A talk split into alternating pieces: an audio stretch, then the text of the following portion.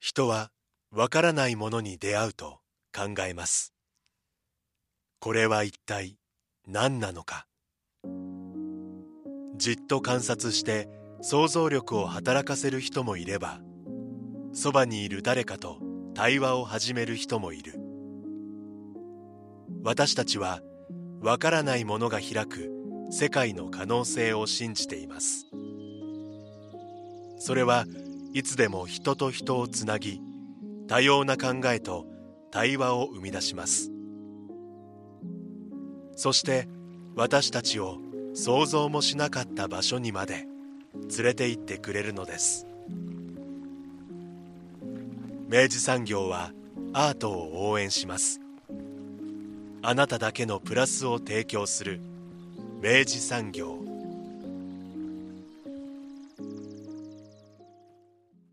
明治産業プレゼンツアワーカルチャーアワービュー今週は福岡市美術館で開催中。越智治展について取り上げます。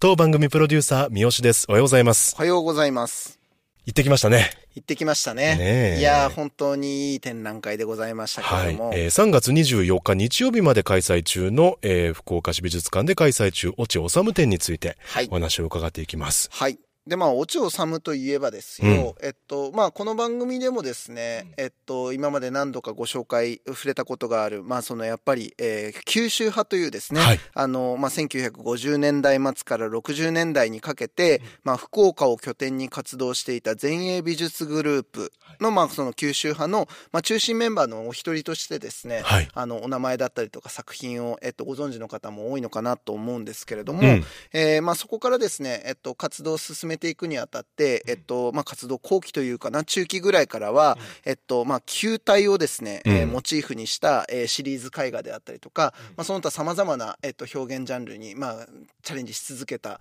あの、まあ、作家として、えー、まあ、福岡を拠点にですね、ずっと活動し続けた、えー、作家でございます。うん、もう本当にあの、キャリアも含めて、あの、多様であると同時に、すごい作品のですね、うん、あの、クオリティも素晴らしいものがある。うん、あの、そういうお茶治についてですね、改めて、あの本当にあのそのあのキャリアをですねこう全部を展望できるようなあの素晴らしい展示になっていましたので、うん、えー、それについてですね、えっと、学芸員の中さんもお迎えしてですねたくさんお話をお伺いしてまいりました、うん、ではインタビューをお聞きくださいさあ、三好さん。はい。えー、福岡市美術館にお邪魔しております。はい。えー、今回は3月24日まで開催中の越智治展について、えー、学芸員の中さんにお話を伺います。よろしくお願いいたします。はい。よろしくお願いします。よろしくお願いいたします。えー、我々二人、見させていただきました。はい、今見た直後でございます。ねえ、はい、面白かったですね。面白かった。ねいや、もう本当にあの、もう、落尾治といえばね、やっぱその九州派のみたいなところでやっぱり語られる作家でもあるわけですけど、うん、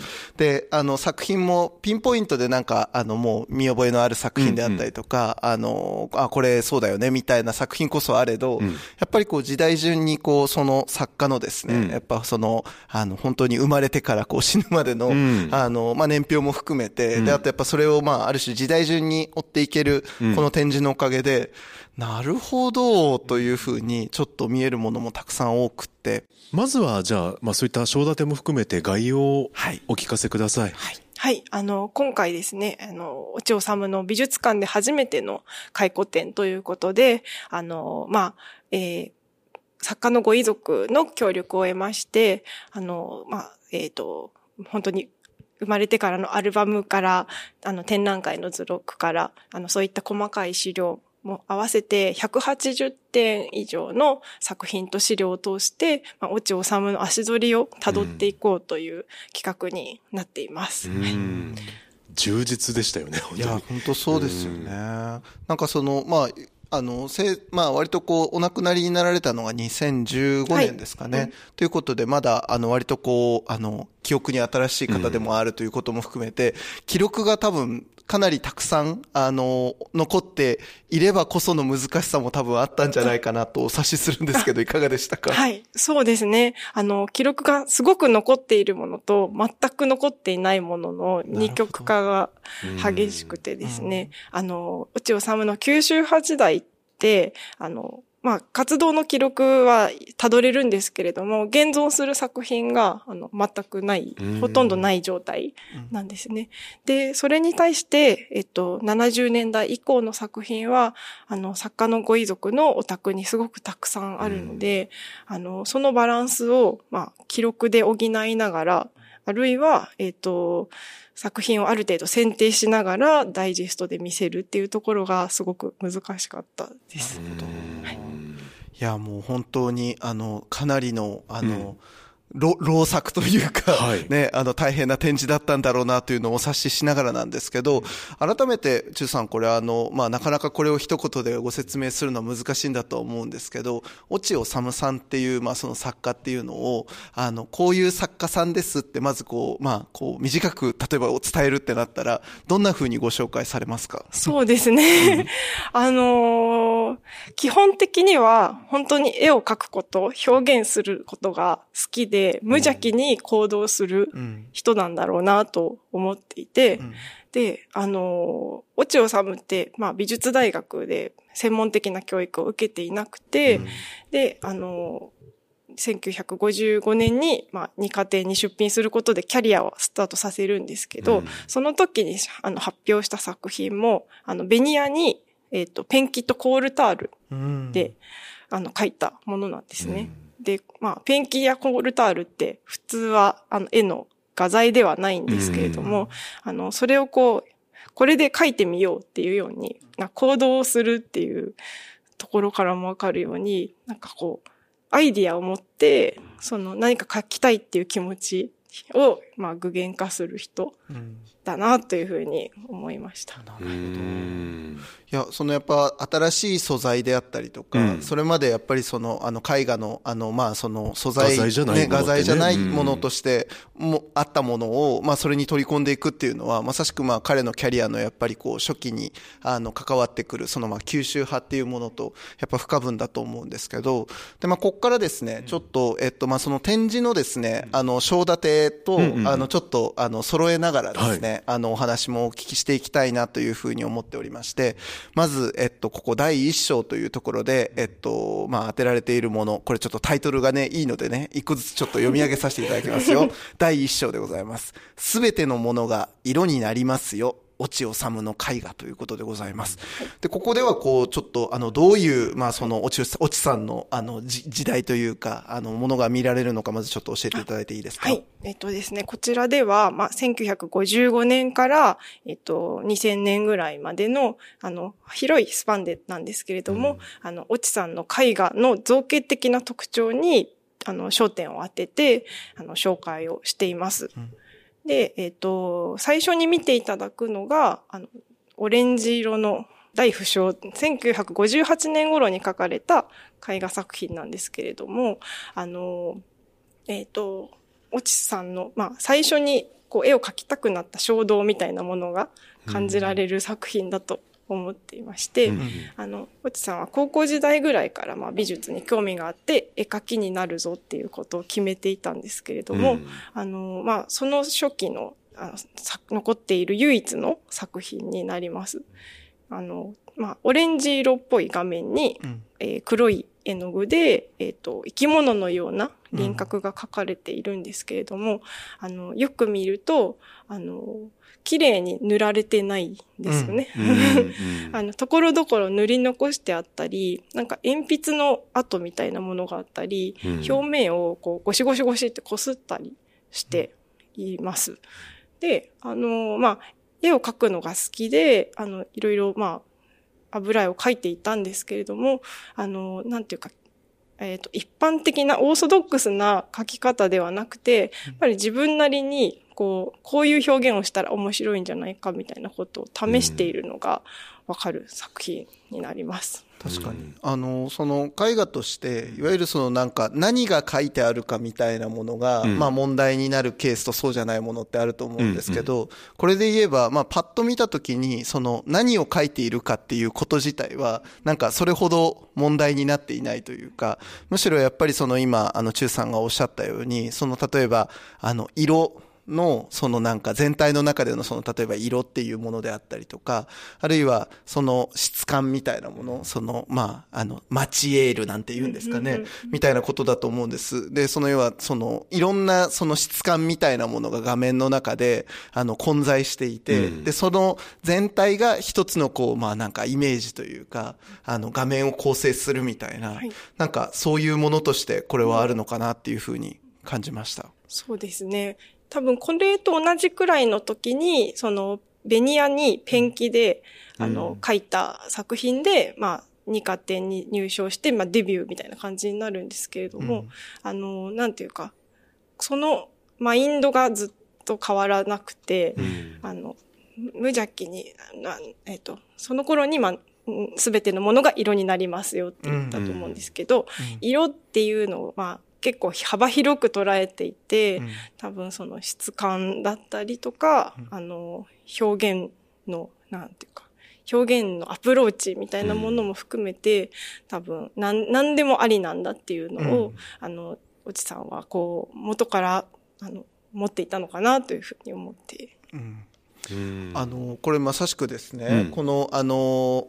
第1章のですよ。入り口のところのまあそのなんか導入のですねキャプションというか案内がある中に、あのその九州派のまあその言ったらをこう牽引した櫻井光信さんとのあの会話のですね、あの一節があのテクストとしてあの掲載されてあるんですけど、ここがちょっとあまりにももうもうこれこのものズバリやないかいみたいなものなのでちょっと僭越ながらちょっと紹介させていただきますけどあの櫻井さんすべてのものが色になりますよ、ときたっていうふうに言うわけですね。で、結論的に言えば、高価な絵の具など必要なく、これは、すすの煙と書いて、これなんていうのかなこれね。人煙っていうのかな？えー、砂、馬糞紙、何でもつければいいというのである。そんなにひっつくものですかと言えば、彼は立ちどころにアスファルト、ガラスを枠につけるパテとあげる。私は驚いて、こいつ本当に天才だと信じてしまったっていうふうに、桜井さんがまあ残しているテキストがあるわけですね。だから本当におっしゃるように、その、色とか、あるいはそのなんか、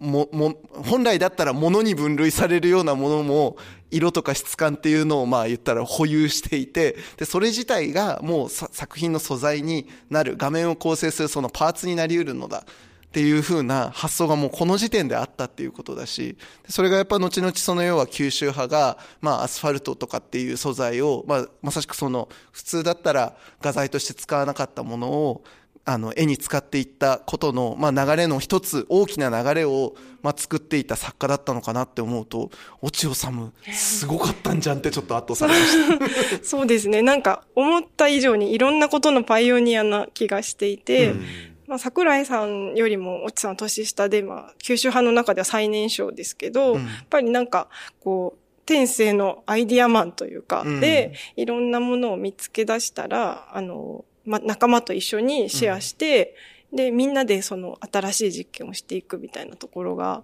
あの、あるなと思っています。やっぱりこう、教育としてその美術の、に触れる機会がまずなかったからこそ、とりあえずもう書きたい何かを作りたいみたいな、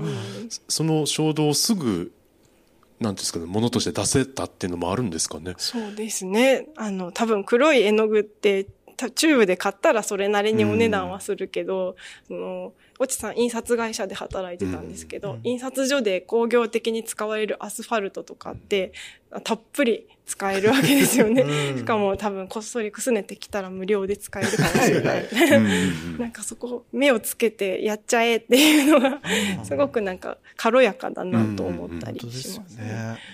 まあ、黒い画面を作るのに別にこれだって十分やれるじゃないかっていうことを本当に発見してで、まあ、それを取り入れてでそれが結果なんかこう一周先の要は美術を作ってしまっていたっていうのはいやこれちょっといきなり第一章のタイトルそのものズバリ全てのものが色になりますよっていうね。これ決まってますねこれね。これだったいいスタートですねこれね。いやでも本当にそんな具合から始まっていく第一章でございましたそしてですよ、うん、第2章です、うん、第2章。日常へと加工する。オチのオブジェ制作という題された第2章ですけどジュさん、これはどんな？はい。えっと、まあ、絵画がきっかけになって、あの、おちさんはキャリアをスタートさせて、そして、まあ、九州派のメンバーとして、いろんな作品を作るんですけれども、ああの、まあ、大体60年代ぐらいから、あの、日常のまあ、いろいろな道具とか、あの、本当に身近な事物を構成要素にしたオブジェをたくさん作っています。なので、あの、ここの章、この章では、あの、そのオブジェへのアプローチの仕方に着目して、作品と資料をあの紹介しています。なるほど。はいあの今更ながらにもなるし実はこれ結構説明が難しかったりもするのかもと思いつつなんですけど改めてリスナーさんに九州派っていうものをですね紹介するときにこれなんて紹介したらいいのか知らんとも思っているんですけど。そうですね。そうですね、うん、まあえー、そうですね。九州派ね九州。派。そうですね。言語化するとちょっと難しいですよね。ねまあ、うん、まあ、50年代から60年代にかけて、はい、まあ、それ以降もそれぞれには活動してるんですけど、うん、まあ、福岡を拠点に結成された前衛グループで、うん、そうですね。まあ、特徴としては、やっぱり、その、福岡から、九州から、その東京に、こう、殴り込みをかけるというか、うん、前衛的なあの作品発表とかパフォーマンスを通して、うん、まあ、既存の美術のこう様式にとらわれないさまざまな試みをしたっていうところですかね。実際その反芸術なんてねキーワードも出てましたけどやっぱそういうふうにその既存の芸術のなんかこうスタンダードみたいなもののまあ先を行ったりとか向こう側を行ったりそっぽ向いてみたりしながらまあ自分たちなりにその新しさみたいなまあ美術とはこういうものであるっていうそのあり方みたいなのを模索していったまあ九州の団体というかまあ集団というか。集団というか、活動体活動そのものみたいなことなんですかね。そうですねそのアプローチとして多分日,、日常にあふれているものを使ったオブジェ制作っていうのもあったのかなと思っていますけど。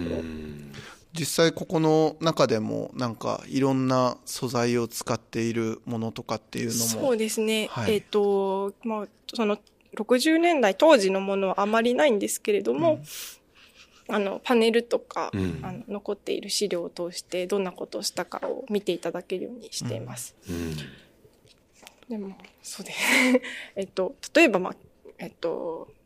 この九州派展東京の銀座画廊で行われた九州派展ではあの水槽にタバコの吸い殻を、えー、詰め込んで、そこに、えっ、ー、と、なんか水をかけてなのか、か、カビが生えていると。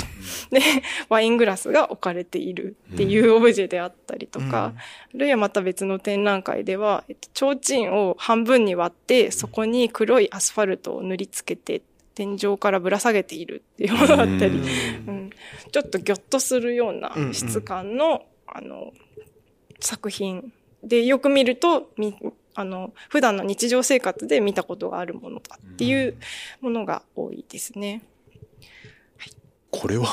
でも当時画廊で、はね、ご覧になった方々って衝撃だったでしょうね。うん、そうですね、うん、何を見せられているんだ、みたいな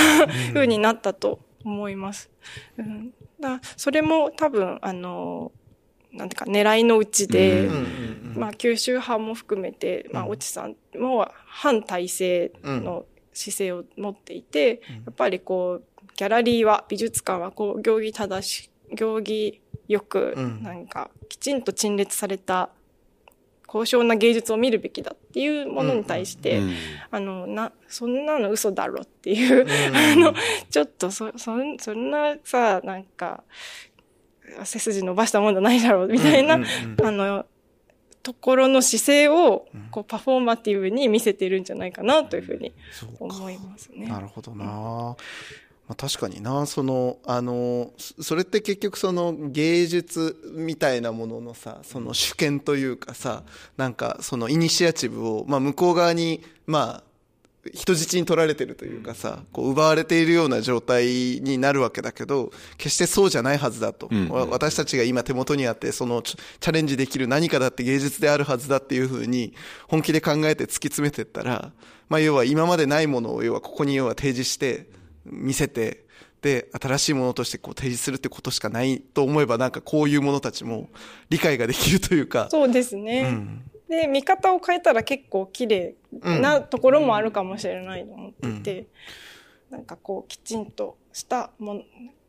美術が生まれてくるルート、正規のルートがあるっていうよりは、うん、地上の中にその種がたくさん落ちているっていう、うん、なんかすごくそういう素朴な、うん、信念もあるのかなと実際やっぱあの回展示会場にも、うん、あのこのカビが生えたやつの方じゃないですけど、あのタバコの吸い殻を何万本何千本とこうなんか貼り付けたようななんか並べたようなね、ね、並べてこう最初僕なんか蜂の巣かなんかみたいなように見えるなんかそのまあキューブ状というかなんかそういうものが単純にこうなんかあのそれを造形的になんかこう模して作ったのものがあのその額というかガラスの中に入ってるのかなって思ってよくよく見ると厚みがあってでそれよくよくこから見ると、これ吸い殻やんけと思って、しかもこれこんだけ、こんだけそれこの画面作るとしたらなんどんだけ吸うねんってね。そうそうどんだけ吸うねんって思って。でもやっぱそこでなんかまずでもその、その一個のその画面として見たときに、なんか割と、見たことのないけど、それはそれで一つなんかこう、成立している画面というか、そういうものとして見れたし、で、おおと思ったし、なんかそこからやっぱりこう喚起されるいろんなイメージ、その、例えばタバコの吸い殻がそうやって並べられてるだけでも、で、これ吸いかけのものだっていうことが思うと、それが全部自分の体に入っているってなると、もしかしたらその、その画面はその吸った人そのもののことを表しているのかもとかっていうことで例えば連想が言ったりとかこれいろんな読み方で全然あると思うんですけどなんかでもそんな風にしていろんなものにこう要は開かれていく入り口としてその作品が機能するっていうことのを今までその例えば絵で描くのとは全く違うようなやり方で新しいその換気装置としてそのなんか作品っていうのが機能できる。なんかそういうものを見つけていった人たちだったんだなみたいなものをなんか作品を目の前にして改めておお強いと思って感じました。そうですね。アイディアを、あの、ちょっと思いつくならできるけど、それをちゃんと具現化することでシェアしてるっていうか、うん、あの、すごいんですよね。マジでそう思いました。なんか、すべてのものが色になりますよと、なんか同じような感覚を感じますよね。確かに、そうですね。作品になりますよじゃないですけど。そうそうそう。すべ、てが作品になりますよって言って。確かに。確かに。でもそれこそまさしくね、このテーマでおっしゃっているその日常へと加工するというか、はい、その手元にあるものでも武器になるんだみたいな、うん、あの意思の表れでもあるなっていう感じは確かにしますね。そうですね。うん、で、やっぱりあの、ここのあの、ブロックの中では、うん、あの、やっぱ一つその、越智さんの、まあ、代表作と言われるものでもある、この出口なしというこの61年ですか、の作品の、えっと、62年 ,62 年か。で、まあ、それが、まあ、その再制作されたものが、まあ、今回、あの、はい、展示されているということなんですけど、はい、ちょっとこの作品はやっぱりちょっとあの、重要な作品かなとも思うので、ちょっと改めて中さん、これどういう作品かって教えていただいてよろしいですか？はい。えっと、こちらの作品はですね、あの、越智さんが、まあ、オブジェを精力的に発表していた60年代の、あの、代表作なんですけれども、62年に、まあ、えー、読売アンデパンダン展という、あの、当時のちょっと前衛的な作家たちが参加していたアンデパンダン展に出品した作品で、あの、まあ、九州派時代の作品はほとんど残っていないんですけれども、その、まあ、形をとどめた、あの、唯一の作品になります。で、こちらはですね、あの、黒い木製の箱が2つ重なっているあの、オブジェなんですけれども、うん、中に、えー、穴が開いてまして、はい、で、その中に、えーえーと、ワイングラスが2つくっついています、うん、で、ワイングラスの底が鏡張りになっていることによって、うん、えー、合わせ鏡のようになって、もう無限にあのワイングラスが、こう、連なっている無限の空間が入っているように見える。で、それが2つあるっていうあのオブジェになっています。で、この作品、あの、えっと、美術評論家の中原祐介さんは、うん、えっと、90年代になって、その戦後美術ベスト10は何ですかっていうふうに問われた時に、うん、あの、この作品を挙げていて、まあ、あの、モノ派の動向っていう、あの、まあ、最小限のもの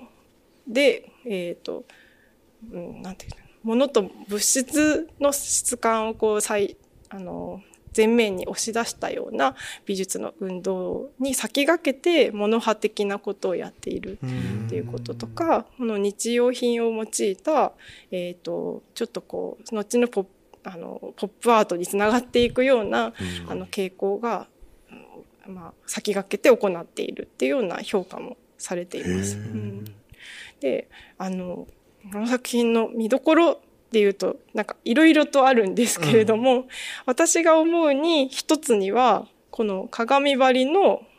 あの中にワイングラスをくっつけてあるっていうあの、まあ、本当にやっぱりワイングラスも日常使うものではあるので、うん、その日常使うものと鏡を組み合わせることによって、こんなこう、マジカルな、あの、空間作りっていうのができるっていう、うん、そこのアイディアがまずすごく面白いなと思っています。うん。なんか草間彌生さんとかもインフィニティな空間を作ったりされてますけど、越智さんもやっているよっていう ことをちょっと思いました。うん、で、あの、そうですね。で、あともう一点言えるならば、えっと、この作品って、あのアンデパンダン展の絵画部門に出された、うん、そうなんですよね。マジか。で、ちょっとすごく意外だったんですけれども、このオブジェ床に置かれたとても図体の大きい塊が、うん、あの絵画であるっていう解釈をしているところが、うん、ちょっと越智さんの新しさなんじゃないかなと思っていて、うん、絵画って壁にかかっていてこう姿勢を正して見るもの見るもので、まあ、凝視できるものなのに対してなんかこうつまずいて転んでしまうようななんていうんですかね、ええ、親しみやすさというか図体のでかさっていうのが、うん、の作品とのと私たちの距離をこう縮めてくれているような気がして、うん、やっぱりその日常と一続きっていうこととつながりますけど、あのなんか美術の持っているあのハードルをぐっと下げてくれる作品なんじゃないかなと思って面白い。へえ。これ絵画部門での出展ってめちゃくちゃ批評的なあれですね。振る舞いですね、うん。いや、すごいな。いや、これ実は僕ちょっと参照以降で、また触れたい内容でもあるので、ちょっとあれですけど、でも本当にやっぱり、越智さんのそのなんか問題意識のありかみたいなものが、こう、やっぱりその平面から、こう、どんどん奥行きのあるものに、なんかね、移行しているような感覚があったんですよ。で、そこの割とこう、結節にある、その、要は70年代に入っていく前の、まあ60年代のタイミングで、すでにもうなんか、そう、この物体自体も絵画と言えるのではないかっていうことをやっていたっていうことを聞いて、ちょっとやっぱりこの人すごい人だなって思いました。ですね。なるほどな、うん、確かに無限の空間っていう意味で言えば、絵画に、絵画もそういうものですもんね。うん、仮想空間をどこまでも作るっていう。うん、なるほどだからやっぱ床にボンと置かれてたっていうのもあるんですかね。ね今回の展示もそうですけど。そうですね。あの、今回その、2015年の再制作で、まあ、越智さんの指示書をもとにご夫婦で作られたものなんですけど、やっぱり当時の展示してたその違和感を再現したいと思って、うん、同じように床に直に置くということを選びました。いやまたこれがあのタイトルが出口なしなんて言っちゃうわけです言っちゃいますね、ね、でもなんかそれ言った途端にまあそのこれキャプションの中にもありましたけどそのサルトルのね、うん、同名の同じ名前のこうあの本があったなみたいなこととかで、やっぱこの無限のものがずっとこうループしていくみたいなこととかって考えても、なるほどなでなんかこの四角のこうなんかこうね箱箱状のこの真っ黒な四角い箱がなんかこうこうその出口なし感を言っているようでもあるけれども、こう同時にその小さなそのその中にある小さなガラスの空間の中においては、なんかそれは無限に広がってもいるけれども、同時にそれはでもやっぱりものすごい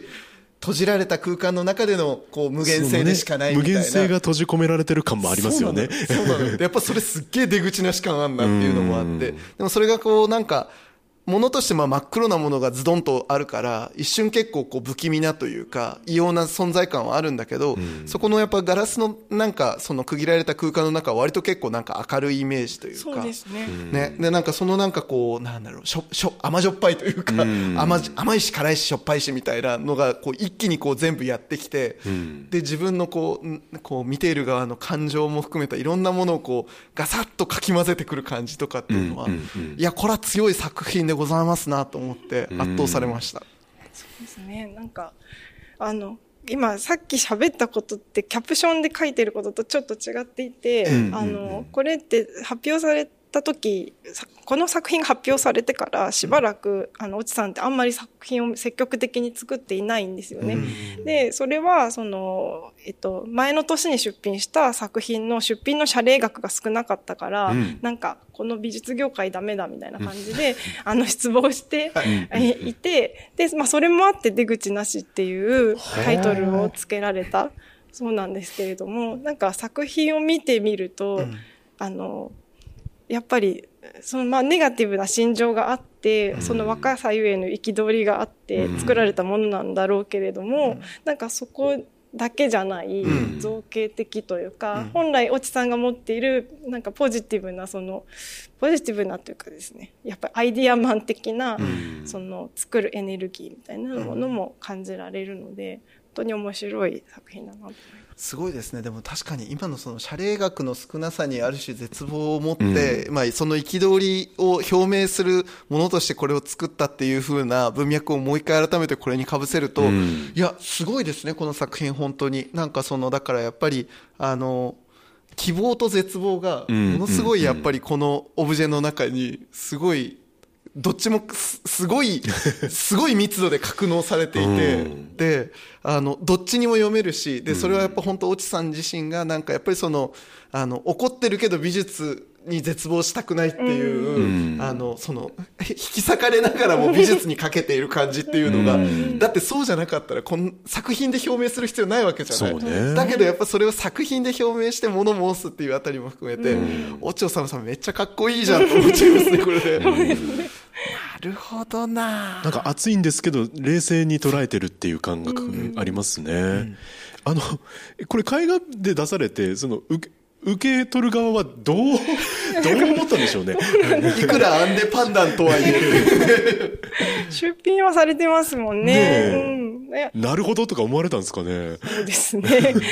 これより前の、あの、アンデパンダン展でも絵画部門で出してるから、その流れで出しちゃってるっていうこともあると思うんですけど、で、受け取っちゃってるっていうことなんですかね。いや、でもこれはなんかアンデパンダントのき、うん、希望の方だね。うん、そうだね。あの、要は、その作家がやってみたいっていうことをそのまま受け止めることで、うんうん、実はそこに後、後から批評的な意味が生まれたりする可能性があるみたいなことかもしれんともちょっと思いました。なるほど、面白いな、これ。ちょっと。だから撮影可能なんですか、この作品は。なる、あの、たくさんの人に知っていただきたいとなるほど。はい。いや、これはちょっとでもやっぱ、あの、正直僕もあの、何をもってこの作品が代表作になっているのかみたいなのっていうのは自分なりにも、あの、なんか考えてみたいなと思ってたんですけど、今の中さんとの対話の中で、あの、だいぶちょっと見えてきた気がします。ありがとうございます。で、その出口なしからしばらく制作をされない時期がそうですね。あの、別のお仕事をして副業しながら生計を立てている時期が、あの、5年間ぐらいありますね。で、えっと、その後、あの、ちょっとしばらく間を空いて、えー、画業を再開するっていうふうになります。はいこれがまあ第3章の部分にまあかかってくるのかなと思うんですけど展示のコーナーで言えば第3章地平線から宇宙空間へ球体シリーズへの展開ということでこれ大地さんがまあこう60年代まあ後半ぐらいからこうアメリカに渡られるはい、みたいなところからまあちょっとスタートするのかなと思うんですけど、はい、ちょっとそのあたりもお聞きさせていただければと思います。はい、えっと、1966年から3年間、あの、越智さんはアメリカに渡っています。うん、なんかきっかけは、あの、その九州派のメうん、メンバーで、あの、最初の結成のきっかけにもなった桜井光信さんが、うん、まあ、アメリカに来たらどうだっていうことで誘われたので、まあ、そこに身を任せたようなんですけれども、あの、これをきっかけに、あの、油絵を再び描くようになります。オブジェから油絵に戻ってくるっていうことですね。でななんで油絵なのかっていうのはインタビューで答えていらして、うん、そのサンフランシスコでの暮らしやそこで目にしたものがなんかお花畑のように素晴らしかったと。でそのえっ、ー、とまあ、そこで目にした体験した美しいものをその表すには油絵しかないっていうことで油絵を描き始めた。そうです。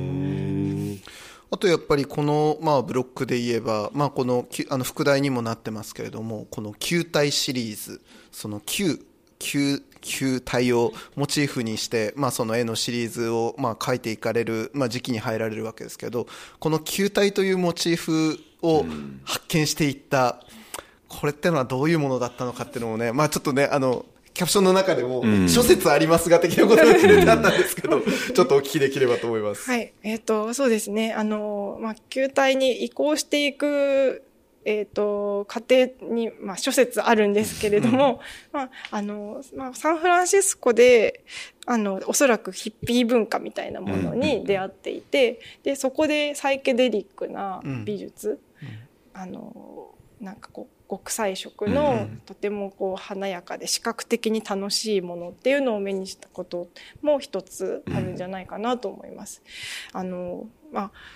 えっ、ー、と球体自体があら現れるのがその渡米以後になるんですけれども、うん、えっ、と見ていく限りではなんかパターンがあって、うん、最初に宇宙空間みたいなものとか、うん、宇宙空間の中に何かオブジェがあるっていう状態が書かれているんですけれども、それがだんだんとそのモチーフが抽象的になっていって、球体に変変化していく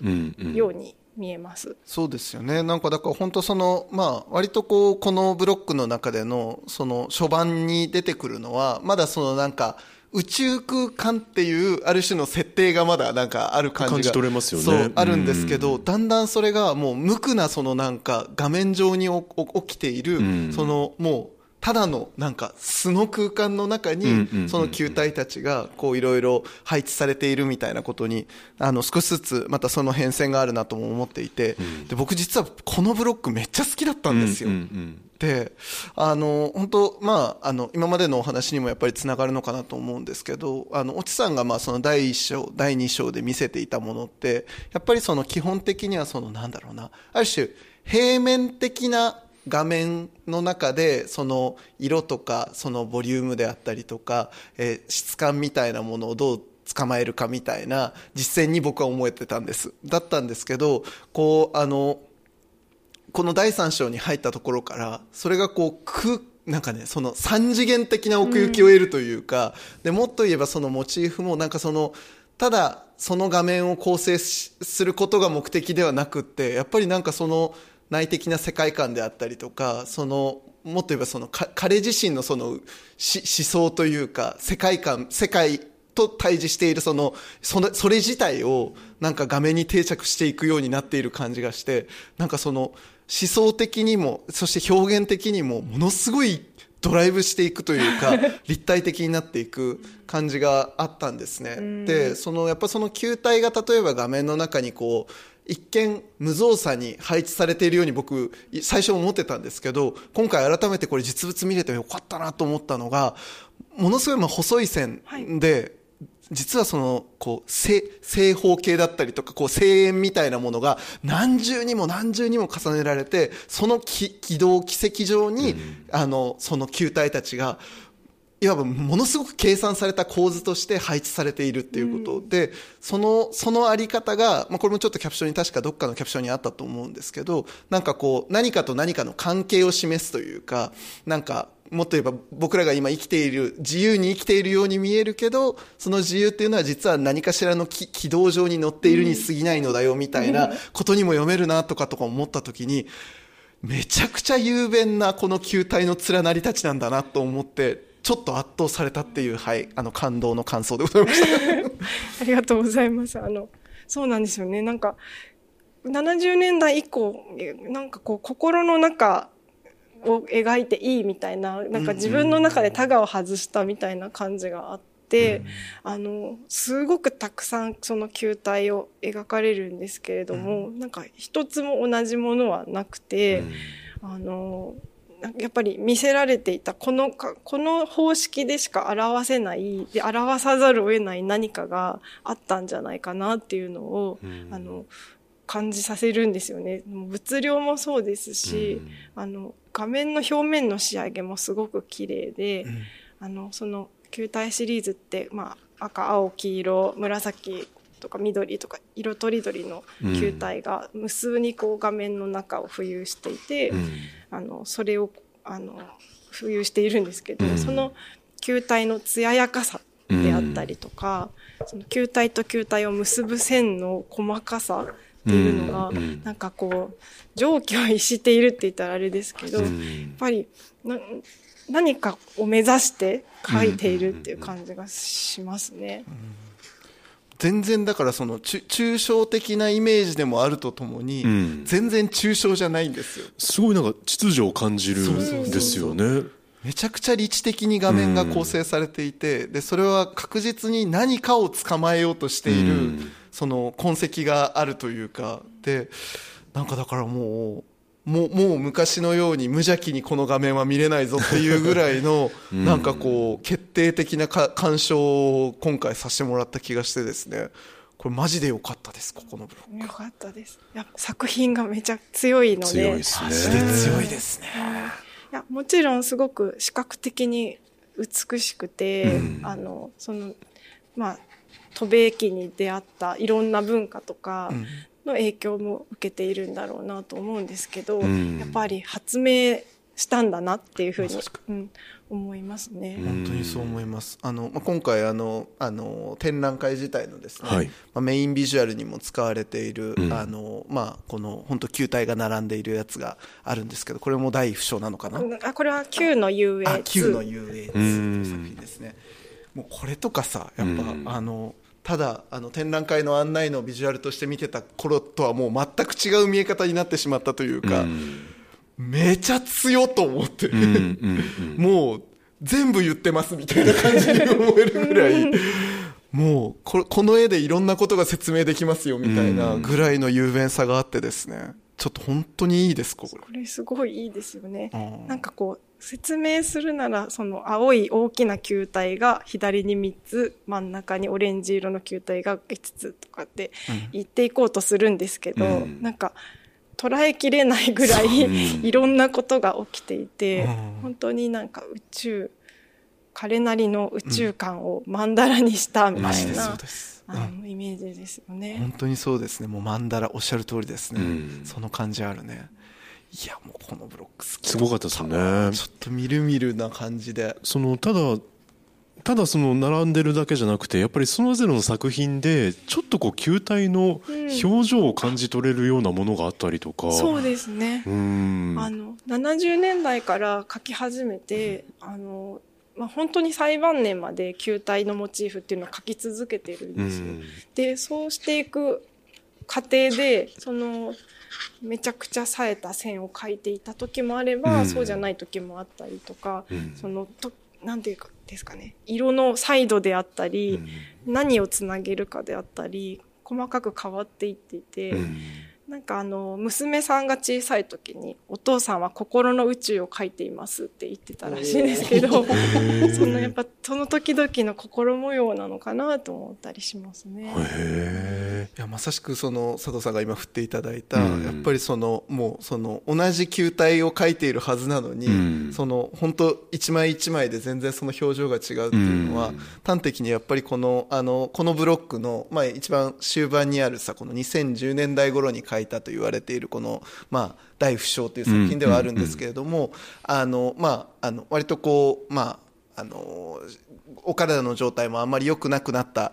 以降に、まあ、書かれたこの作品の、あの、ものがあるわけですけど、本当にやっぱりね、その、めちゃくちゃ秩序立っていたはずの球体の連なりが結構よれてるんですよね。うん、で、あの、なんならこう、やっぱりその球の質感もなんかこう、昔みたいにこう、トゥルンとしきれてないというか、うん、人間の手の跡として残ってるみたいなところがあるんですけど、じゃあ、その絵がまずいかって言ったら全然まずくなくって、うん、むしろ本当にそのなんか、その状態、その落ち治という作家そのものの、もう心の状態が見事にその絵にフィードバックしていて、むしろこれ見てなんかこのブロックの本当にこう真真の意味みたいなものが ここでめちゃくちゃ成立する感じがあってですね。ここれやばかったね、ね。人間だ。じゃあそうと思った、うん、で逆に言うとそれまでのものもやっぱ人間が書いてんだけどやっぱ宇宙と接続してて、うん、みたいなこととなんかねこうすごい前景が見える感じがして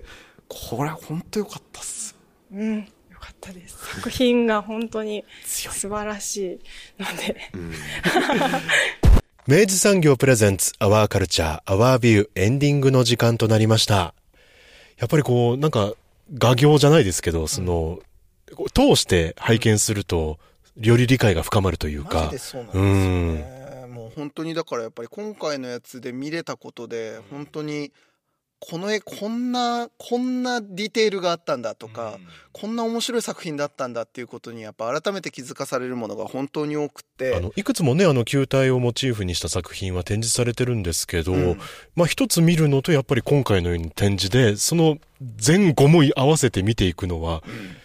全く違うんだなってね。違うっすね。いや、だから本当、あの、やっぱこういう機会でね、改めて、あの、一つ取り上げていただいたことで、改めて理解が深まる、本当にいい展示なので、あの、はい、ぜひともね、楽しんでいただきたいわけですけれども。はい。福岡市美術館では、えー、近現代美術室 A、B にて開催中です。3月24日までの開催となります。はい。で、実はですね、はい、えっと、この展覧会、えっと、今この C 美術館では3月24日までやっているわけですけれども、はい、実は同時開催でですね、うん、えっと、2つの会場で、実は、えー、落ち治展がですね、うん、えっと、その同時開催で展開していると。すなわち、うん、すなわち、福岡市内今3会場で落ち治が見れる状況になっているわけですね。サーキットイベントじゃないですか。そうなんですよ。そうなんですよ。えー、ちょっとこれご紹介させていただくと、えー、まず、えっと、僕らも、えっと、お世話になっております。えっと、大手門のギャラリー、エウレカさんですね。はい、えこちらではですね、2月25日の日曜日まで、うん、えっと、オチオサム展、言葉の前に2というですね、うん、えっと、タイトルで、えー、やっていらっしゃいます。で、えっと、合わせてもう一つ、えー、岩田屋のですね、えっと、岩田屋本館2階にあります、ギャラリーコンテナという、あの、ギャラリーの方では、うん、え同じく1月24日から2月13日の日曜日まで、うん、えー、オチオサム展という形で、えっと、こちらでも展開しているということで、うん、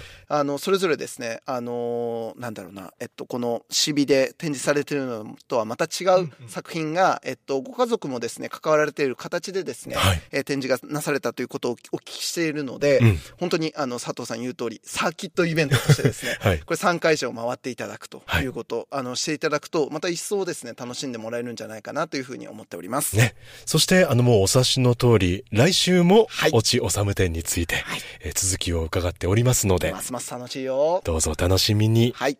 アワーカルチャー、アワービューはラジコのタイムフリー機能を使ってもう一度聞くことができます。詳しくはラジコで検索してください。そして番組の特集は、ポッドキャストでも聞くことができます。Spotify ほか各チャンネルで随時更新しています。詳しくはラブ f m のホームページからご確認ください。そして皆さんからのレビューやフリーメッセージ随時お待ちしています。メールアドレスは 761-lovefm.co.jp お送りいただく際はタイトルか冒頭部分に Our Culture, Our View 宛てもしくは頭文字を取って OCOV とつけて送ってください。皆さんなかなかね、あの、紹介できる時間帯がないんですけど、あの、随時お待ちしておりますし、は、拝見しております。マジでそうです。あの、今回ね、本当にあの、展覧会、ちょっとね、見ていただきたい。うん。あの、見て、見て、えっと、メッセージを送っていただきたい、落ち治展でもありますので、はい、はい、はい。ぜひともちょっとね、あの、ご覧になった方、メッセージお待ちしております。はい。というわけで、三好さん、今週もありがとうございました。ありがとうございました。アワーカルチャー、アワービュー。ここまでのお相手は佐藤智康でした。また来週。ガスの未来が始まっています。スマートガスメーターは24時間365日私たちのガスの安全を見守ってくれる未来の検診機。AI と IoT によるモニタリング機能で遠隔からでもいち早く異常を察知。事故を未然に防いでくれます。また LP ガスタンクの残量も自動で取得。正確に把握することで無駄な交換を減らし地球環境にもお客様のお財布にも優しいガスライフをお届けします。明治産業のスマートガスメーターがもっと安全で快適なガスの未来を実現します。あなただけのプラスを提供する明治産業。